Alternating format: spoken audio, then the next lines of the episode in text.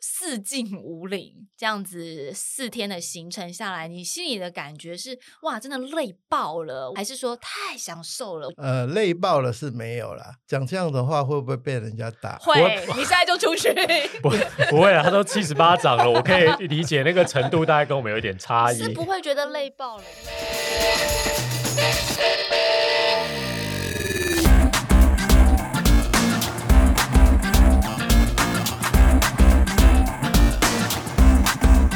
欢迎来到运动人的 Pain Cave，我是 Windy，我是老吴，在我们运动的项目当中呢，有很多极端的路线，也是趣味的路线。比如说骑自行车这件事情，近年来蛮流行，用自行车乘骑的轨迹画出一个美妙的图案。对我之前也是跟车友去画了一只恐龙锅，对、哦我，觉这得么好可爱。对，很可爱，但是那个路线就是弯弯曲曲的，觉得很复杂，要完成画图这件事情还真的蛮难的，好不好？对啊，其实什么恐龙啦、比翼双飞啦、对爱心啊、大爱心里有小爱心啊哈、 对对对，这个各还种各还蛮流行的。对对对，竹凡不及被宰，各式各样的路线。那我觉得画完之后，看那个图逐渐的被搜集，其实是很有意思的一件事情。只是呢，有时候真的是要熟门熟路，你才有办法，因为它要钻一些小巷弄，才对画得出那个形状。嗯，那如果讲到这一些有趣又非常有代表性意义的图示的话，就不能不提我们北部的一个经典路线，叫做如来神掌。对， 所谓的如来神掌，就是画完就是看起来像一个手掌一样，它就会有一个手掌，然后有五只手指头的造型。对，那有五只手指头，就表示有五次大爬坡。 对，因为它这个掌心呢，就是在阳明山山脉的山系里面。那这五只手指头呢，分明就代表了五个非常具有挑战性的爬坡的路线。那神掌一圈下来的话，哇，那个爬升不得了哎、通相常都要骑个一整天。相当可怕。还有人曾经问我说：“你觉得东进五岭还有如来神掌哪一个比较难？”那很多车友是觉得如来神掌比较难。对，因为东京五岭你一口气骑完就没事了，如来神掌就是一直一直上坡，然后要下坡，然后又上坡又下坡，然后又上坡又下坡，很可怕。中间设撤退点啊，这不是老吴你最擅长的对对事对，你可能吗就画个食指跟中指就可以结束这，没有啊，通常会从大拇指或小拇指开始画，对我可能只现在的我只想骑大拇指一指 而已，这而样。且据说我好像下个礼拜就是要去挑战神掌，老吴，你骑过几次如来神掌？从来没骑过呢。你从来没骑过。对，为什么不行嘛？我们当年约的时候你都没骑过，我刚好没空。哦，你刚好没空，对好，祝贺你， 祝福你。对，你从来没骑过，我自己是骑过两次。那么，你觉得一个车友骑几次是合理的状态呢？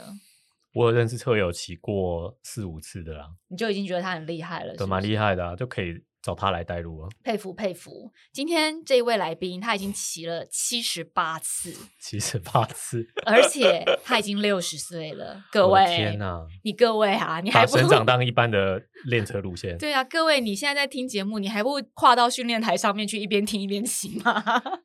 欢迎 Ken 继承功继大哥，嗨，大家好，很高兴到这里来接受温妮的访访问。季大哥，你今年是六十岁整吗？是六十岁，那你骑省长的次数，我上次遇到季大哥的时候，你是跟我讲七十八次啦。那我们上次见面到今天，其实说实在话，已经相隔大概有一个月左右的时间了。我是不知道这一个月还有没有再增加，以你骑省长这个次数来说的话，啊，现在没有，现在是有一个目标，就是希望今年每一个月起一掌啊、然啊，后到明年的四月，呃，完成九十掌。那是因为刚好有一个单车秘境的活动，嗯，然后他们说要办一个叫月月有掌啊，我想 说一个月骑一掌不过 分，不啊，所以不过分说对，然后就想跟他们一起完成挑战。所以说，我的目标是目前到此为止。至于百掌，有很多我的朋友，我带过的车友一起骑神掌的，他们也很期待我这一百掌的完成。嗯啊，但是我并没有说很刻意的说一定要什么时候去完成它，啊，嗯，就是随性啊、季大哥没有是刻意啦，因为其实如来神掌就像他家的后院一 样，就是想去后院采个菜，或是想去哦后院散个步就去。那没有要去采菜，没有要去散步的时候，也没有要勉强或是刻意过去，是大啊概是这个啊意思。你但是懂我吗还是要问一下季大哥，你这个七十八次省长是从什么时候开始骑第一次的、啊？呃，应该来讲是有七八年了，嗯七八，年。哦第，蛮一合理的，以每年十次的 次数增长，但是你说七八年的话，就表示，可是你要想，我们刚刚讲季大哥已经六十岁了哟对，所以七八年他是从五十几岁开始说我要挑战如来神掌。嗯那季大哥，你的单车年资是多多多少年啊呐、呃，大概十年左右，所以你也是五十岁才开始骑车的。，对，五十岁开始骑车，你说这是不是很不合理，老吴？我不晓得哎、我五十岁的时候可不可以像鸡大哥这样一直骑生长都不会腻？您太不您可思议了。您五十岁才开始接触单车，那你小时候是这种体育啊，或者是相关科系的科班学生吗？或是你小时候就有特别喜欢运动吗？呃，事实上，我小的时候，呃，算是被霸凌的对象，体弱多病， 会就是呃被欺负的对象。是真的有在学是校被人家欺负的那哎一种？呃国中的时候有嗯啊，后来是因为我去念市校，嗯啊，市校的话是军事化的训练，嗯，他不管你行不行，他就认为你行，那就是硬扛下来。嗯，那记得第一次跑完五千公尺的时候，我也不知道是怎么跑下来的啊，所以可能因为受过军事化的训练，所以有个底，嗯所以状况还不错。所以那时候军事化的训练是大概每天都要跑步，还是说每周要跑多少距离？哦，以前我们每个礼拜大概要跑三到四次的五千公尺、哦嗯啊，然后单杠啊、双杠啊，那几乎伏地挺身就是每天都要五十个。那我自己是 double 的分量了，就是他要求五十个，我在课后后课余的时间会再做五十个，另外再加一些单杠跟双杠的 的自我训练这样子。你那时候加这个自我训练，就是你还加量，是有什么特别的目的吗？还是你就是希望自己身体健康，还是说为了要赚跟上放别人假的脚步对之类的？对啦，就是想说让自己变壮一点，然后跟上同同学的脚步。嗯，因为勤能补拙嘛，这个这个可以在这个方面上呃做一个 运用。嗯，那那时候有这个体能的基础，可是后来又是怎么开始你的单车人生？因为五十岁离军校也有一段时间了对，耶，应该也退伍了一段时间了。才开始骑车。对，会呃想骑车，就是我碰到我很久没有见面的朋友，他很胖，身体也不好，气色也不好，说真的。嗯，后来我碰到他的时候，我很压抑，哎，你怎么瘦了十几公斤？看得出来，嗯然后精神气色都变好了，就是很健康的状态。嗯我就很好奇，说：“哎，你做了什么？啊，你吃了什么嗯才会变得现在这么好的状况？”他说：“没有啊，就是现在他每天骑车，有空就骑车。”那我就觉得，哇，骑车可以让一个人变得这么健康，嗯，哦啊，神清气爽。我也想要跟他一样、啊，嗯所以就开启了我的单车之路。所以那时候一开启就是从弯把公路车开始吗？还是说也是小折啊，小静啊，对以前比啊较流行这个，循序渐进 啊？十年前很流行。呃，这个因为他刚开始是借我他的平把的登山车，嗯，但是平板登山车骑一阵子以后，发现并不是那么适合于长途的骑行。嗯很多人外行的，他认为平板的好骑呀、嗯平板的比较适合骑长途的，不会累。嗯操控比较容易，哎那个对姿势看起来比较轻松一点。那、他们错了，事实上弯把的车子比平把的好骑，嗯而且它可以平均的分散你的力量，你屁股也不会痛，腰也不会酸。那你一直坐着，你想你所有的力量都压在那个坐坐垫垫上上，对所以你事实上骑不久的。嗯，所以弯把，如果说你没有有的话就算了，没有的话，第一台还是以公路车，我觉得是最好的选择。一次攻顶啊嗯是那那时候你从平把的登山车开始骑骑骑，刚开始的路线上就是车种是平把，可是路线应该也是循序渐进吧？嗯对就啊，是一也般是是不是都是先骑个合河 滨吧？呃该不会第一次就去骑是省长吧？坏朋友哎、是是，就是那个我的朋友他姓王嘛，那他第一次带我就是骑河滨，那我们从士林开始骑，目标是新店，嗯嗯可是我骑到万华我就骑不动了，那有个跑马町嘛， 嗯，嗯那他说平路哎、大哥，那又没有叫你骑山路，你你这么近的距离你都没办法。我说我不是，我屁股好痛。。正常，很合 理，很合理嗯合理。第一次骑长途的反应都是这样 对，呃，然后他就跟我讲说，我改天再带你骑山路。我说好。那一个礼拜后屁股不痛了，他带我去挑战棕色，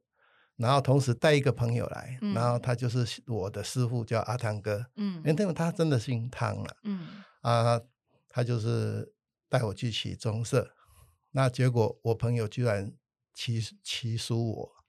哦。哦啊，已对，经掌握到踩踏的技巧了。我刚刚本来还想说，第一次骑河滨，第二次骑中社，这合理吗？哦结果没想到，就发现你是一个爬坡的练武奇才，是不对是？然后他有一点不服气，因为他跟阿汤哥讲说他要修理我的，结果反反而被我修理。糟糕了，这时候两个男人之间的竞争开始 了。啊然后他就想改天带我更难一点的呃风柜嘴，嗯结果我也是不落地完成。那时候是骑也是一样骑平把的登山车嘛，嗯然后他就服气了，就是说应该说我的底子还不错这样子，嗯，对。你只是第一次骑河滨的时候，你没有累，你只是屁股痛而已。 对屁股那。痛，我完全可以理解对。刚开始都是这样。但是并不表示你的体能不好，所以对后来就发现说，啊，克服了这个臀部的压 力是与痛楚之后，其实腿力是很 OK 没问题是的是。嗯，所以我也不知道这算不算循序渐进哎、 没有吧？河滨、中社、风贵嘴而，且怎么一个礼拜就不痛了，第二次就不痛了吗？嗯这没道理吧这没道理哎、还是终于买了一件车裤穿了就不痛？呃，对，当然后面的装备有改善，好，嗯然后就是慢慢就就买了公路车骑，那就是阿汤哥带我嘛，那就是从平等里，然后上不冷水坑。冷水冷水坑最基本的。嗯那以前跟他骑的时候，你知道平等里也不好骑，很陡。嗯，我一到派出所，那旁边不是有个杂货店，嗯我一定要停下来喝一瓶矿泉水，喝一杯喝一瓶舒跑，我就觉得很累了。那现在骑省长的话，就一路就直接到金山都不用 休息，所以说跟以前的差异是很大的。所以这样子就是刚照刚刚的进度啊，从河滨到中社到丰贵嘴，那第一次，然后又平等里到冷水坑，是就以这个进度来讲的话，是多久之后开始第一次骑省长呢？哦，那骑省长其实是因为我是泸州铁人啊、的社团的会员，嗯，然后我们有会叫泸州慢跑，那、嗯其中有一个叫王雅芬的小姐嗯啊、她就是看看到有人剖出来如来神掌的路线，嗯，那他们是慢跑协会嘛，他们就是挑战一百 K，啊、他们用跑对，的嗯也他有也们有用办跑省的长跑的，我觉得那对个对也很哈扣，因 也为很用跑的对超级久也。是一群妖魔鬼怪，对啊，我就是看到他们用跑的，那那时候我就在想说，用跑的我没办法吧，但是骑的我试试看。然后我就试着拿出的那个手绘，呃一般以前的手一般的地图，我就去在地图上画出那个样子。你说纸本地图纸吗？本地图，对对对对，啊 然好古早啊的然后 方式，对，然后开始去骑，然后我也不敢骑脚踏车去，就是先骑摩托车去探路。哦，我大概去探了三次路，但是前面嗯三次都没有完全成功，因为从呃北七哦要接北五之一，再接北五嘛，那北五之一我找不到，嗯然后就是会因为从其实这跟要跟听众说明一下，因为那几只手指头的上坡不是每一条都是大路，不是都不有是都几不个是直直，对，有几个路口你要是不仔细看，很容易会错过了。对对对，那个因为入口太小了，所以你可能不小心就错过。虽然你看起来图画起来都是手掌的样子，但那个路其实是有大有小。对，因为我也有骑错过。我嗯第一次去骑的时候，就是有一点落队。那时候当然也是大家约骑，是跟着人家骑。可是上坡的时候，只要有点落队，没有看看到车友的你就不知道他们什么时候转进去的。对对，然后嗯我就也是在一个，因为我们正常来讲都会选大路嗯骑，可是他有的时候要岔到小路的时候，那边就会走偏。嗯，所以我第一次骑，我记得我也是过头了一些，然后发现、嗯、怎么都还是没看到队友，因为已经开始比较趋缓或是下坡，怎么还是没看到队友，我就绕回来了。哦，那你的手掌就长得比 较丑。但是在地图上看不出哦来，因为太小因为了其实我也没有超过非常对多对，就是有警觉就回头。但因为就是像老吴说的，地图很小，所以嗯你其实，在地图上面，即便嗯不是纸本的，是现在的 Google 的那个地图，你还是会有点搞不清楚说到这底个是哪小一路条要往哪嗯边。所以你看是，它画出来都还是大概一个手掌，就知道多容易走错了。对对，啊嗯非常容易。它其实神掌难，就是它有很多陡坡，然后加上爬升也超过三千、嗯嗯然后公里数大概一百三嗯啊，还有很容易迷路，嗯，对好、所以要有人带，那也要有耐心，然后加上能够骑的时季节时间并不多，嗯夏天太热，冬天太冷。嗯，即便是你山下天气很好，你到到山阳上也明有下山雨，你到冷水坑就下雨了。嗯那你过了中湖站被道，整路下滑到金山，就是又湿又冷，嗯好所以要遇就是到好天很气好辛机苦会很对，那难啊对，对一一年要嗯碰到，就是说，那除非是你很有挑战的决心，嗯我就不是风雨无阻风雨骑无才有阻可的能那一直种骑骑啦，嗯对。对啊，他他们现在有讲说、哦这个什么寒冰掌啦，或者是火焰掌啦，他们就是形容这个 很冷的时候辛苦骑，或是很热的时候 对骑，对对对， 很多种不同的形容是法，所以那时候画了三次地图之后，都还骑摩托车探路还是不成功。，对，然后第四次我终于找到呃北五之一在哪里以后，后来我就找了板桥的九六七车队，嗯约了他们大概二十几位车友，我带队就骑了第一次，很成功的，连手背的的图形都画出来。啊、这样那子那时候天气好吗？天时地 利天气好，哦，嘿所以该不会就是因为天气好，造成你觉得日后我可以一起再我要骑举三手骑发四问，骑最适合骑省长的季大哥觉得什么季节最适合？呃，如果以夏季现在这个时候，你发现天气预报说什么有封面接近啊，嗯或者台风快来的时候，哎，那嗯个反而是最好的时候。哦，那如果说是春秋的话，那当然啦、那个时候天气是很好，嗯，哦，那都都没有话讲。嗯那 那冬天有时候会有暖冬嘛， 嗯那嗯也是你呃适合骑的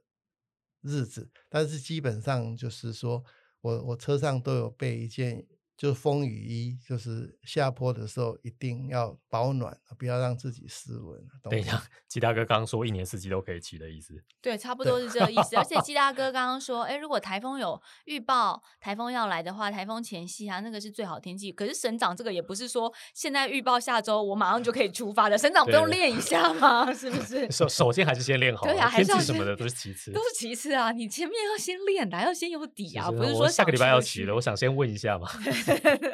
练恐怕是已你经来不你及是了没。问题的，你前面有底子嘛？但是我的意思是说，像我们这种哎，平常可能诶经过一个休赛季还没有完全恢复的，那也不是对说下礼拜天气好了，我马上就对坐一而天要言骑个爬升三千，其实真的就是一个五岭的高度了。啊对啊呀、是坐而言不如骑而行的感觉。但第一次骑很顺利、很成功，你就迷上了这个路线了吗？，对我就是觉得在家里附近骑其他的路线回来没有什么成就感，然后就是骑这个路线回来让我觉得很有成就感。第一个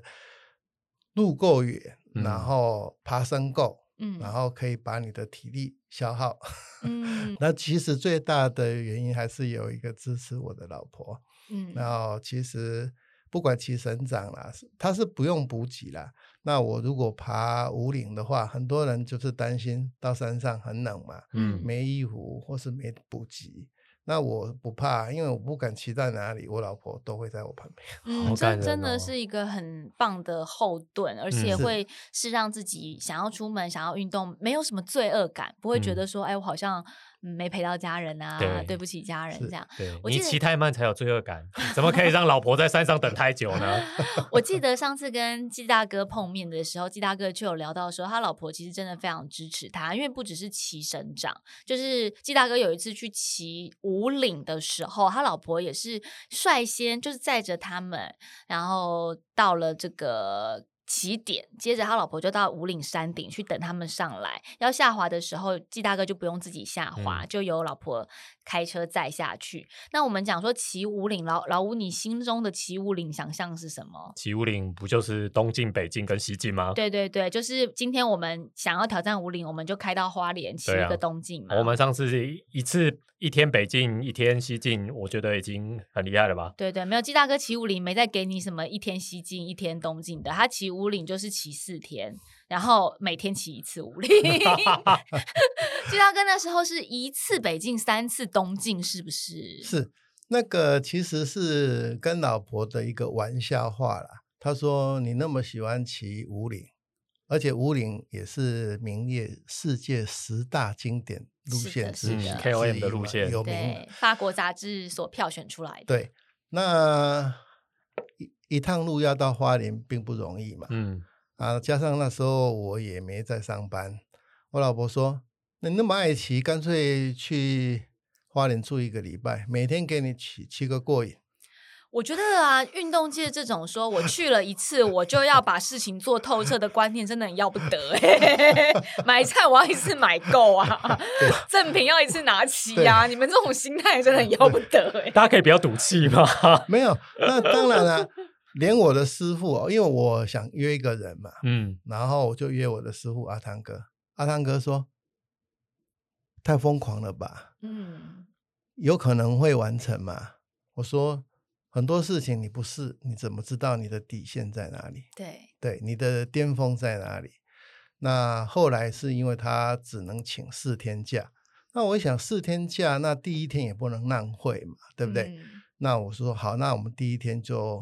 从北京开始，因为台北到宜兰一个多小时的车程嗯就可以开始骑嘛。嗯那我们就从百桃桥开始骑北京五岭，嗯然后第一天啊，还有两个同行的车友一起，他们就只骑一天北京啊，北京骑完他们就要回家。嗯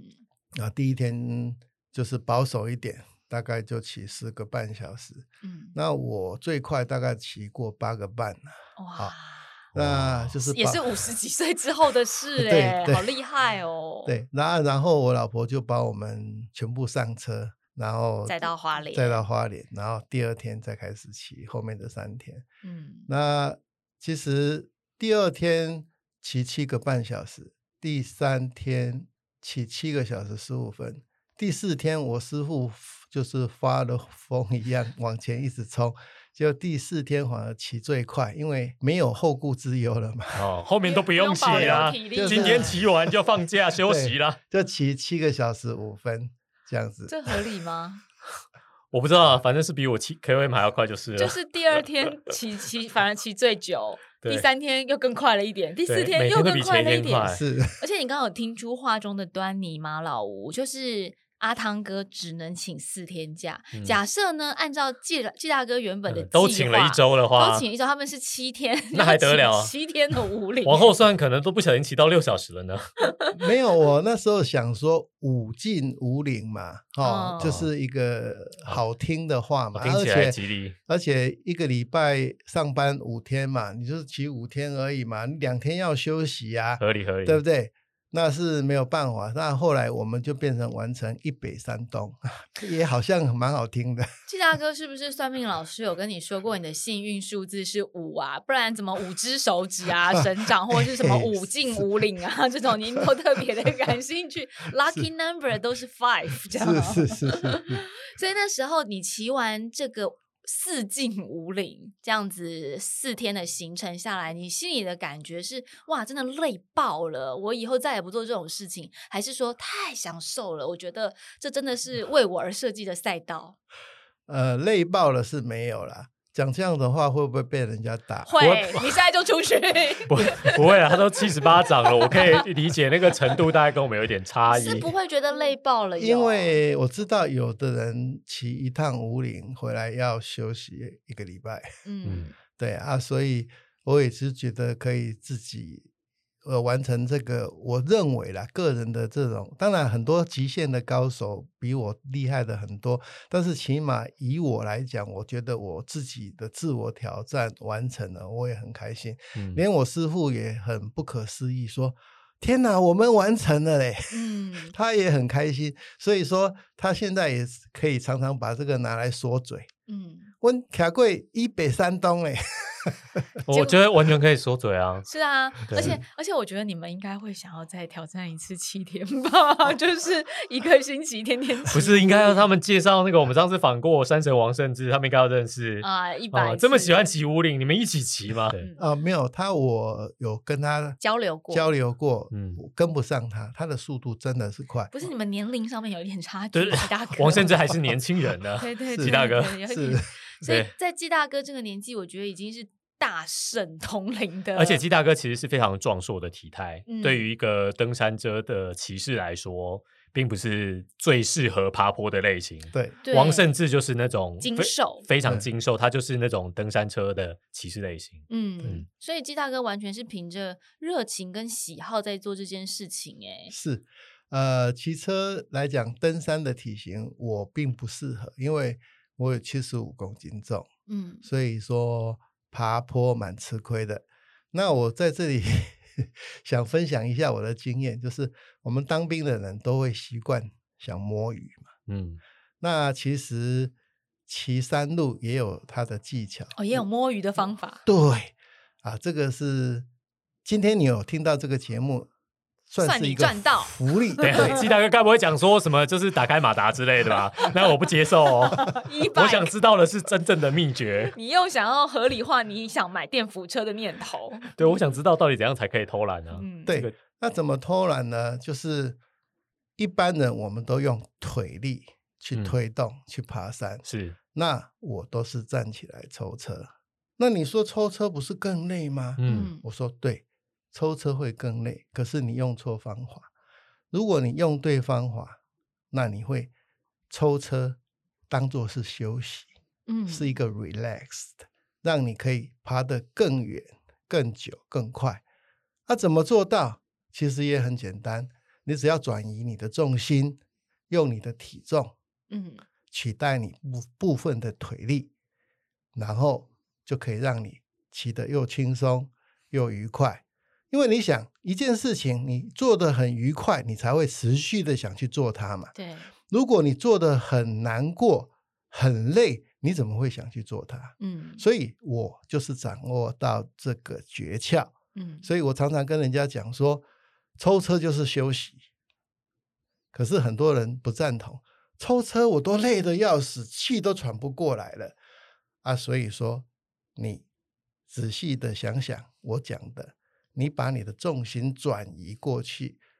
不管左边右边，嗯然后用你的体重来取代你的腿力，会让你的爬坡更轻松、嗯更愉快、更快。力量的转移，它也会让身体单一部位的疲劳度比较没有那么嗯的是剧烈啦。抽车使用的肌群跟我们平常坐着踩的肌群会稍微有点不一样。是嗯我平常也会这样啦，但我的确是还没有体会到抽车比较轻松的这个 这个诀窍。对哦对，其实抽车要稍微练一下背肌，你要用那个背部一些小肌肉的力量去是带动你的龙头，你才会抓到那个技巧转移的。季对大哥说的重心转移，对这个其实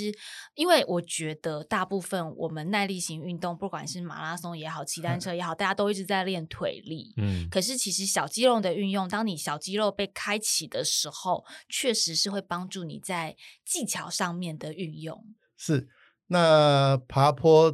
比如说你觉得如来神掌的坡很陡，那我会去找比如来神掌更陡的坡，比如说青春岭啊，或者是新竹的六曲窝，嗯，或者是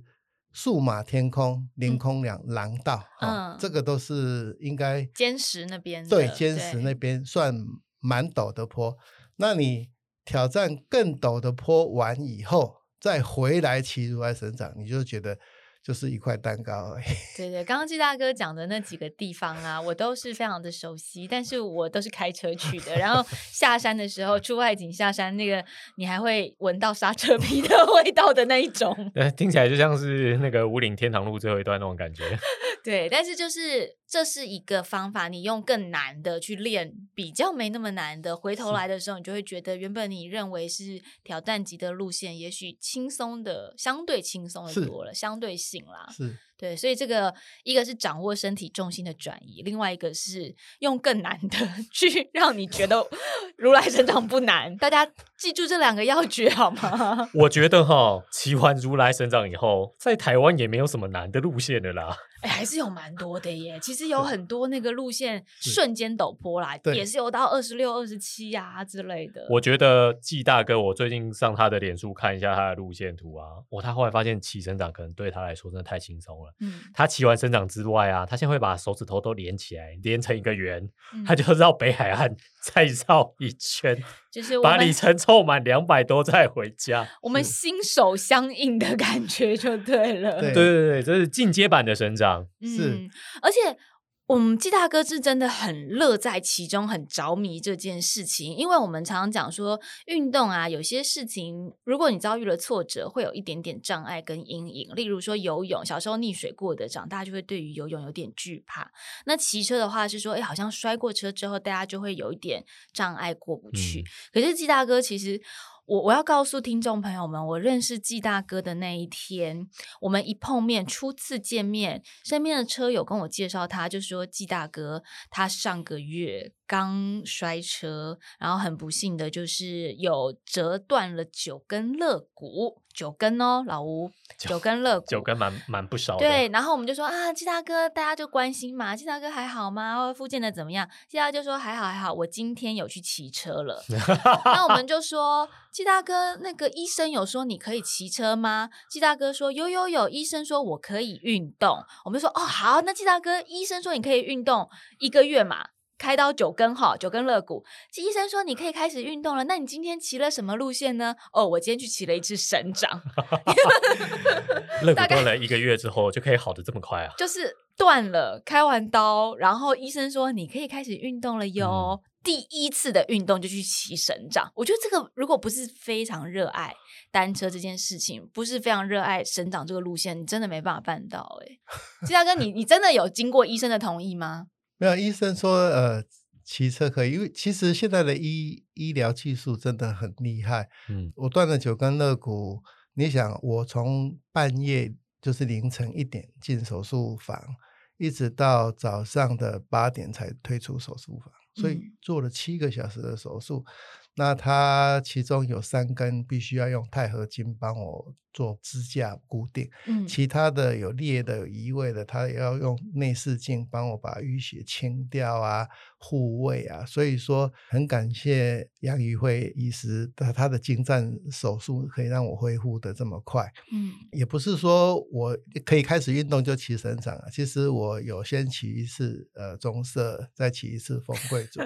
然后觉得好像好好像状况不错，才去挑战那个神掌。你们来评评理好啦，我也不方便再多说什么了，大家评评理吧。医生说你可以运动了，你不就去河滨骑骑车 吗？不没有没是有，我没有第一次我就如骑神果掌、哦。断的话，我真的只会在家骑训练台而已，我都不敢出门，我怎么知道可以骑多久？对，而且这些路线你说骑上去，它也还是有下坡耶。对，啊，还需要买上半身的支撑。嗯对 啊。 呃，还好，就是状况都还不错，所以感谢上帝。 季大哥在就是摔车，因为你摔车其实也是在骑神掌的时候嘛，是某一次那个状态其实是对向来车他已经越过中线了，撞到你，对不对？对，应该也不能讲说中线，因为我们知道马路上没有画线的话，我嗯们都要靠右行驶嘛。嗯那我是骑在我的右边啊，嗯，那因为我看不到对方，对方也完全看不到我。可是他一转上来的时候，我看到他的时候，完全没有让我闪的地方。嗯所所以说就只有撞上去啊，撞上去那时候我第一个反应选择就是闪他嘛，那不是用正面去撞，我用我的左边的肩膀跟我的整个侧面，所以淤青啊，那个还有我的左边的这个肩胛骨跟那个锁骨的锁骨嗯韧带全部断掉。嗯，所以我现在比较麻烦的是，这个韧带还没有长好，嗯医生还要说慢慢复健要半年后把固那个固定支架拆完以后才可以复健，这样嗯子。那你自己这样子有了这个摔车的这一次的经验之后，你也不会说有什么心理障碍，说跨上单车再对啊骑上其实同一会个路怕欸线，如对果是同一啊个路线，我真的会对怕。啊，你不会怕呃怕的不会吗其实我会更小心，因为如来生长第七十七次的时候出这个车祸，嗯那因为路太熟了，哪里该注意会发生危险的地方，我都会在带团的时候告知团员。啊所以嗯，我自己在骑的时候，我当然知道。可是意外的发生总总是在你意想不到的，嗯你想不到他迷路了，而且他慌还是怎么样，他一转弯过来就是在我的前面，嗯在我的车道上面，对，所以才会有这次的意外发生。所以当然骑车一定有风险，自己小心。嗯，那我觉得以后我会更小心，也是 就一个这经样验子，值啦。是对，基金投资 有赚有赔对使用前大家详阅公开说明书。那下坡其实快不快不不是问题啦，很多人骑车都很怕下坡，嗯下坡都骑得很慢。那我跟过 Charles 还有那个 Jeff，嗯，他们下坡可以下到八九十，因为 Charles 是那个是越野车底的、啊，对对，他们的那个重心转移很厉害，嗯，所以当然我也跟他们请教过，怎么样下坡又快又安全。那其实我在这边跟各位分享，就是他们跟我讲的心得。其实最主要一个重点，降低重心。嗯嗯好、降低重心，你转弯才会稳，才会快。嗯，但是怎么做，很多人都不知道。骑脚踏车怎么做？第一个握下巴，嗯握下巴，你身体降下来了，是哦，是第一个降呃降低重心。嗯，嗯第二个，你在转弯的时候，你是不是屁股一样坐在坐垫上？嗯嗯嗯所以你的重心是不是比较高？嗯他要求我屁股离开坐垫，那那那你离开坐垫的重心移到哪里？你要左转，右脚踩直，把你的重心踩在右脚。嗯，这个时候重心是不是在脚底板？嗯所以你在转弯的时候，你角度可以更大，更大的角度代表你可以用更快的速度过弯。嗯所以这是三点嗯诀窍。那有幸运的听众听到这个，你可以去试试看。我不是叫你要骑得更快，嗯。我是要让你骑得更安全。嗯，比较更安稳全定。是对，其实我有看过环法里面的那个兔子选手，就是骑在前面的时候，他想要利用下坡拉开差距，因为可能呃上坡就是比较没有办法跟全能型的主将来做拼搏，或是。抵不过大集团的追击的时候，他们会有一些选手会利用下坡自己的技巧来嗯弥补速度上面的不足。但但环发选手有一些技巧，就先不要学。哦，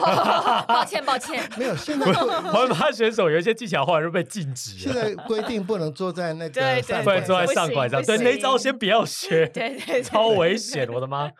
那我我们讲正常的，你可以去体会看看。哦，后来我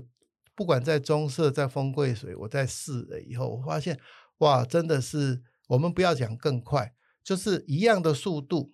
但是你会觉得你的操控性更稳会定，更稳，然后嗯更安全。更我有要自我信要求。就是说，把这个诀窍跟大家讲，不是说要你骑得更快，嗯而希望你骑得更感安全。嗯，啊，但是如果对于有在比赛的选手，你有听到的话，因为很我以前有比赛过，我好不容易骑上坡的时候赢过人家，下坡就被追回来了，我对啊就很哦都觉得懊他们胜之不武。对啊对，但是你有没有想过怎么样可以改善哦，让你自己下坡可以更快？这这个是可以好好去练一下。我下坡被人家追过的时候，我都会觉得，哼，你们男生就是体重比我重，所以下坡比我快。那我下山就多吃一点，把我自己吃重、吃胖，你在讲什么东西？跟体重才没有关系，好不好？就觉得你们体重重，瓦数比较高啊，下坡可以滑的比较快啊。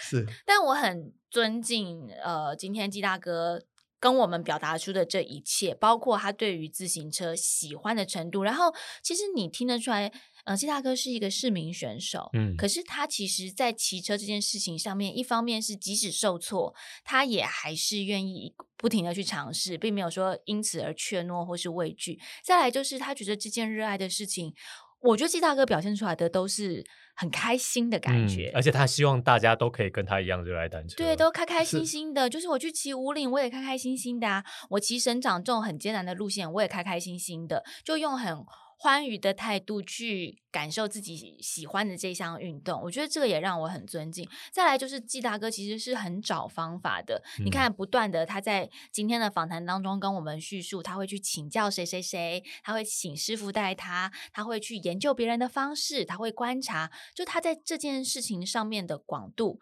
跟执着的去钻呃研它钻研，我觉得是。在五十岁才开启自行车生涯这件事情上面，很值得我们效法的。嗯，而且我觉得季大哥很乐于带分大享 家骑省长。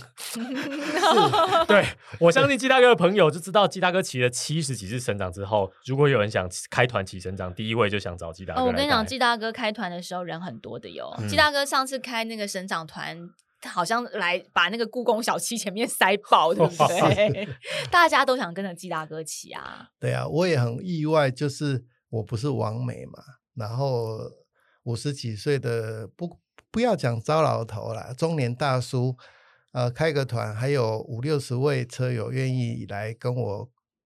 分享，呃，一起 一起、呃享受这个享乐这个乐趣趣，对，所以嗯我也觉得蛮呃开心的。 对啊，开个团五六十人其实很多哎、对我没有办法想象省长团还有这么多人想骑。对，啊，我跟老吴开团，我们两个开省长团，不知道有没有五五十个人。